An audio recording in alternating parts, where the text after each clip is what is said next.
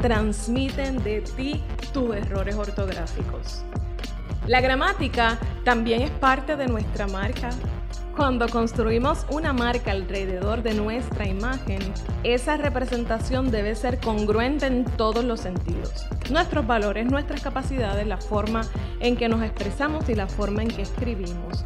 Así que, cómo escribimos también es un reflejo de nuestra marca.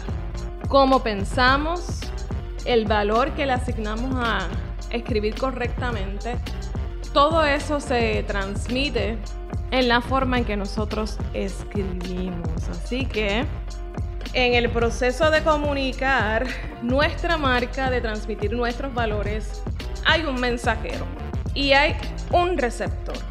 Tú eres el mensajero y tu lector objetivo es el receptor. Entre tú y él hay múltiples factores que inciden en el proceso de transmitir nuestro mensaje y que podamos conectar con ese público. Entre ellos hay amplificadores de nuestro mensaje o ruidos que impiden que llegue nuestro mensaje. Esos ruidos podrían ser experiencias vividas, la cultura, eh, el modo de vida, la competencia de mensajes que existe, las formas que usamos para transmitir ese mensaje, así como el empleo de imágenes y nuestra ortografía.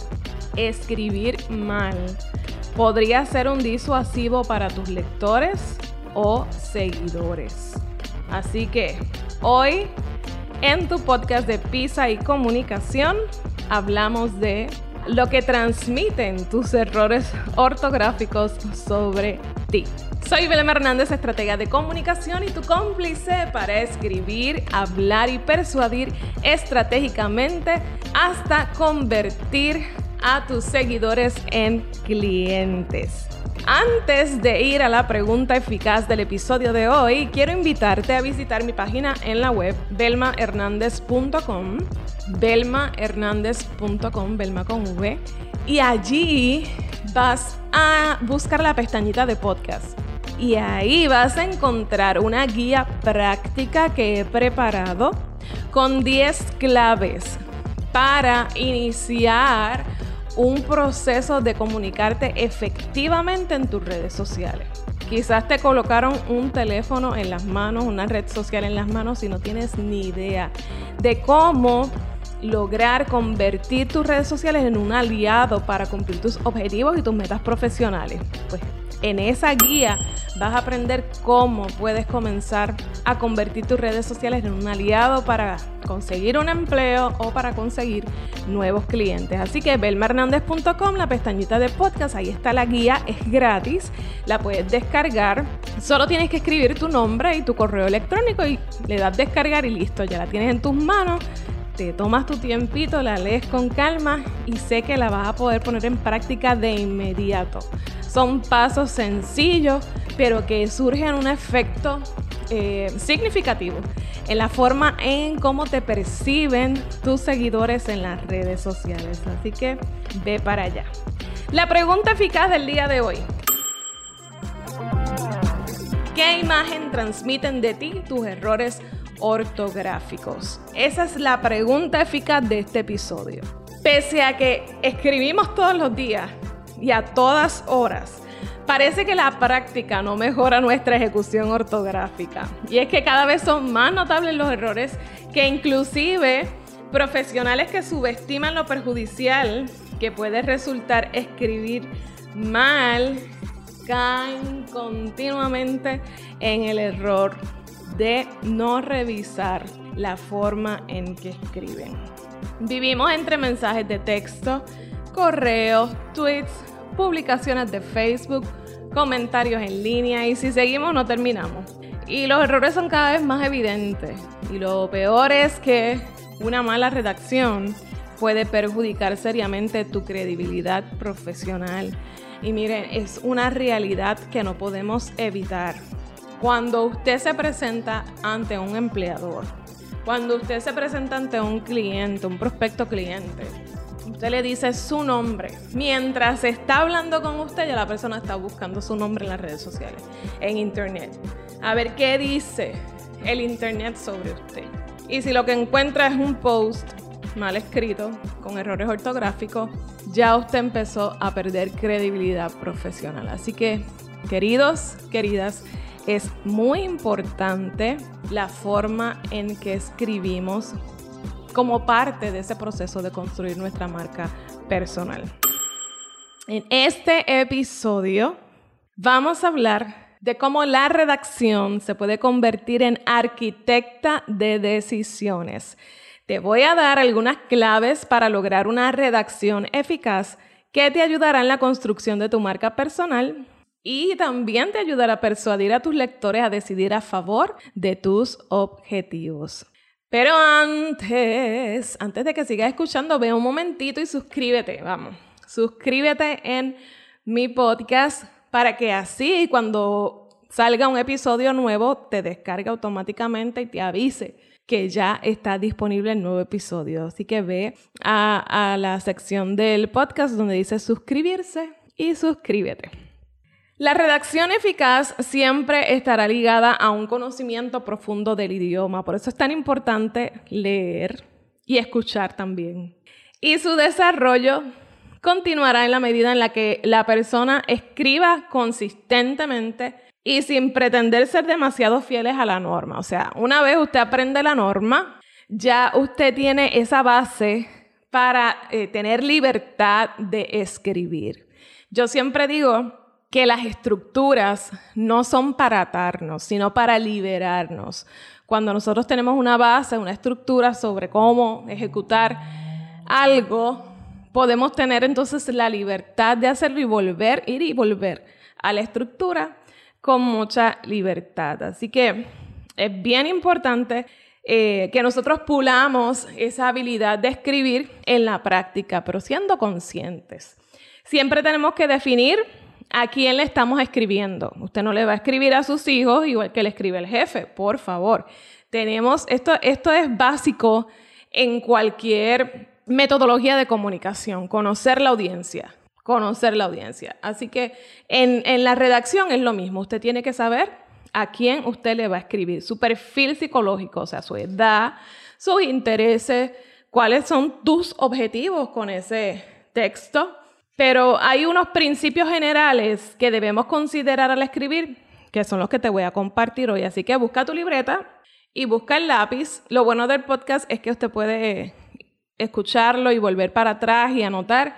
Pero es bien importante que, que tomes nota de estas, estos principios generales, porque como te dije, te van a dar esa base para luego tú pulir en la práctica tu redacción y ir y volver de la estructura.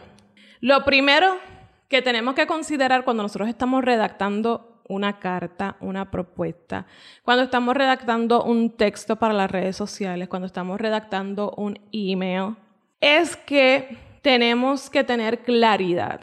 Cualquier persona que lea ese texto debe poder entenderlo, sea educado, sea una persona que no tenga así niveles altos de educación, eh, cualquier edad, no importa cuál sea su procedencia, que pueda entender lo que está leyendo. Entonces, para lograr la claridad, debes usar oraciones simples, breves, sencillas. Mira, y te voy a compartir un truquito que yo uso para medir si la oración está demasiado larga y demasiado compleja es si, si la oración tiene demasiadas comas, si tiene más de uno o dos comas, esa oración está larguísima. Esa oración puede enredar al que la está leyendo. Así que acuérdate que cuando nosotros estamos escribiendo, la persona no necesariamente va a tener el tono en el que nosotros queremos transmitir ese mensaje. Y yo sé que a todos les ha pasado porque todos escribimos mensajes de texto y mucha gente ha malinterpretado lo que hemos escrito simplemente porque como no tienen el tono con el que nosotros queremos eh, transmitir el mensaje, pues la interpretación se puede desvirtuar. Así que Por eso es bien importante no hacer oraciones muy complejas. Si tiene más de una o dos comas, esa oración está larga y hay que cortarla. Ese es como que mi truquito para hacer una oración breve y sencilla. Eh, número dos, en, en el marco de la claridad, siempre escribe en positivo. Mira, te doy un ejemplo sencillo de lo que estamos viviendo hoy. Cuando yo, siempre digo eso cuando usted va a dar indicaciones en los comercios, en la escuela, siempre tenemos que hablar en positivo porque el ser humano, por naturaleza, como que siente un bloqueo con el no hagas, con el no digas. Eso te bloquea y la realidad es que tú ni haces caso a lo que te están diciendo. Y sobre todo, si desde niño, pues te están diciendo no, no, no, no, no, no. Así que yo, yo siempre le apuesto a la comunicación en positivo. Y te doy un ejemplo sencillo con esto de la pandemia. Un rótulo que lee, no permitiremos la entrada de personas sin mascarillas. Cuando la persona ve ese no, créeme que va a como que eso le va a chocar, le va a golpear. Y va a empezar a crear como que un mal sabor a la experiencia de entrar a esa facilidad. Sin embargo, si usted dice, solo permitiremos la entrada de personas que tengan su mascarilla puesta. Ya ahí estás cambiando algo que, pues, es una regla, la estás eh, narrando en positivo. Y pues tiene un efecto distinto en la mente de la gente. Así que vamos a procurar, como parte de ese esfuerzo de, de escribir con claridad, de escribir en positivo siempre. Número tres, siempre prefiere las palabras conocidas a las no conocidas. Usa un lenguaje sencillo que no sea muy rebuscado. Número cuatro, escribe para que te entiendan y no para impresionar. A veces, pues queremos impresionar a nuestros jefes, a las figuras de autoridad que están sobre nosotros y pecamos de utilizar palabras muy rebuscadas que lo que hacen es confundir a nuestro lector. Por eso vamos entonces a procurar que sean palabras sencillas. Aunque si tu interés estratégico, óyeme, es impresionar y no necesariamente que te entiendan, porque eso puede ser un escenario en que yo quiero impresionar con mis palabras, aunque no me entienda lo que estoy diciendo. O sea, que sea tan elevado mi vocabulario que ni siquiera me entiendan y ellos se crean que entonces yo estoy, olvídate, por la NASA, nivel NASA, pues pues lo puedes hacer. Porque eso también puede ser un interés estratégico, por eso vamos, ¿por qué estás escribiendo y para quién estás escribiendo? Siempre lo tenemos que tener presente. Y, puedes entonces hacer un empleo de palabras de manera que, pues, que logres ese objetivo. Pero en escenarios normales, pues vamos entonces a, a escribir para que nos entiendan y no para impresionar. Otro punto importante en el tema de la redacción es la concisión. Aquí se trata de elegir los datos correctos, sin ambigüedades. Si vas a referirte a fechas o números, asegúrate de que sean los correctos porque no hay vergüenza mayor que usted escribir un número que no hay y que después te, lo hagan saber en público, mira lo que escribiste no es. Así que siempre vamos a estar bien pendientes de ser concisos en esos datos. Evita usar muchos vocablos poéticos que den una impresión de cursilería. Evita los párrafos muy largos.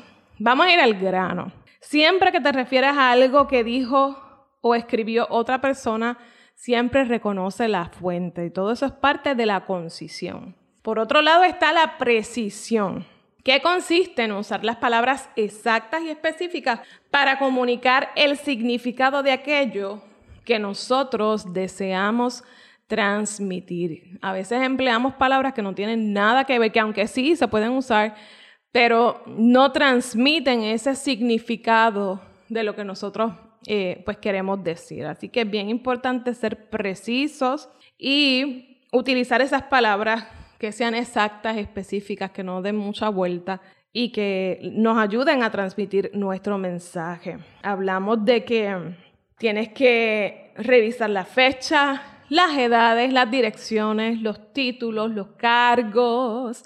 Eso es bien importante identificar a las personas con los cargos correspondientes. La ortografía de esos nombres y de los lugares que mencionemos tienen que ser bien precisos. Así que vamos a, considerar esos aspectos cuando nosotros estamos eh, procurando que nuestro escrito tenga precisión. Al mencionar a una persona por primera vez, siempre identifícala con el nombre completo. Luego puedes utilizar el apellido de la persona para volver a hacer mención, pero esa primera vez debes mencionar el nombre completo de la persona eh, que quieres identificar. La otra clave para eh, una redacción eficaz es la coherencia. Y aquí es donde yo veo que fallan muchos profesionales. Tienen ideas increíbles. A mí, a mí a cada rato me toca corregir texto. Desde que estudié comunicaciones, eh, una de las áreas en las que me he especializado en la redacción de texto. Y pues siempre alguien me, me dice, Belma, corrígeme esto. Y a veces leo eh, escritos impresionantes en el tema de ideas, de posturas, de argumentos, pero no hay coherencia. Y básicamente mi trabajo lo que, lo que hace es procurar esa coherencia, organizar esas ideas que son geniales, pero que se pierden al no tener un orden, una estructura. Así que tiene que existir una relación entre una oración y la siguiente. No podemos divorciarlas así porque sí. O sea, tienen que estar casaditas. Si vamos a escribir un documento con varios párrafos, todos los temas relacionados al eje temático de ese párrafo deben estar contenidos en ese párrafo. Si se hace muy extenso el párrafo, pues sigues con, el segundo párrafo y el tercero, pero no puedes eh, tener el primer párrafo hablando de un tema, el segundo hablando de otro tema y entonces el cuarto párrafo vienes y hablas de lo que hablaste en el primer párrafo. No, no, no. Tiene que haber coherencia, tiene que haber un orden para que nuestro mensaje pueda ser entendido. Así que Mira, hay una estructura básica que yo uso, que te la comparto y yo sé que la escribes una vez y, te dejas llevar por eso y te va a ayudar mucho. Es que siempre hay que hacer una introducción, pero cuando nosotros escribimos esa introducción debe tener un gancho, algo que atraiga a las personas a, seguir leyendo. Así que como que lo, lo, más importante, lo que nosotros queremos decir, debe estar contenido en ese primer párrafo porque muchas veces la gente ni siquiera lee el resto. Así que no vamos a darle vuelta a los asuntos y vamos a ir directo al grano en ese primer párrafo y que ese primer párrafo le dé ganas a la gente de leer, entonces los argumentos, las oraciones de transición y finalmente nuestras conclusiones. Tenemos que tener unas buenas oraciones de transición cuando vamos entonces a cambiar de un tema a otro. De alguna manera tenemos que conectarlos. Eh, finalmente, nuestros escritos eh, deben tener imparcialidad. Si nosotros queremos ser comunicadores influyentes, comunicadores efectivos, tenemos que acostumbrarnos a no juzgar y no adjudicar en nuestros escritos. Es algo de lo que pecamos todos, pero si queremos aspirar a un mundo mejor, a un mundo en el que podamos... Eh, comunicarnos estratégicamente, tenemos que dejar de juzgar a los demás y de adjudicar y de hacer conclusiones. Y cuando nosotros estamos conversando persona a persona, nosotros podemos validar o no ciertas posturas, ciertos argumentos y podemos tener retroalimentación y pues a lo mejor la persona nos puede corregir sobre nuestras percepciones. Pero cuando estamos escribiendo no hay chance. Lo que escribiste se quedó. Lo que escribiste se quedó y la persona puede volver sobre eso una y otra vez. Por eso evita hacer juicios y conclusiones en tus escritos. De esta forma, dejamos el camino abierto para una reacción de la otra parte sin que necesariamente nos bloqueen. Así que evita los adjetivos, evita hacer conclusiones, evita hacer juicios para que dejes la puerta abierta a una conversación más profunda sobre eso que quisiste transmitir. Ya existe un orden básico para la construcción de oraciones en español, sujeto y predicado, hello. O sea, eso es básico.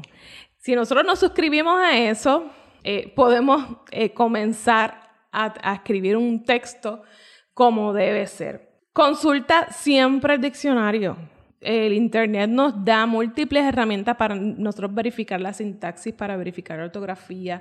Eh, los programas de redacción también nos dan esas herramientas, así que no te sientas menos por hacer ese tipo de consultas, todo lo contrario, creo que la gente valora cuando nosotros nos tomamos el tiempo para verificar y revisar lo que escribimos. La gente siente ese cuidado y esa intención que nosotros tenemos de comunicarnos correctamente y de que nuestro mensaje sea entendido. Así que siempre consulta, siempre muéstrale tus escritos a otra persona. Mira, el cerebro lee como que en automático. Por ejemplo, si tú estás ahora mismo con hambre, si tienes hambre, y tú ves un rótulo que tiene un steak, ¿viste el steak? ¿Qué tú necesitas para comerte ese steak? Pues de pronto al lado del rótulo del steak ves la palabra tendedor. Créeme que en este escenario de tener hambre, de ver una imagen de comida, tú no vas a leer ahí tendedor, tú vas a leer ahí tenedor. Y por eso, y eso mismo sucede cuando nosotros estamos leyendo distintos textos.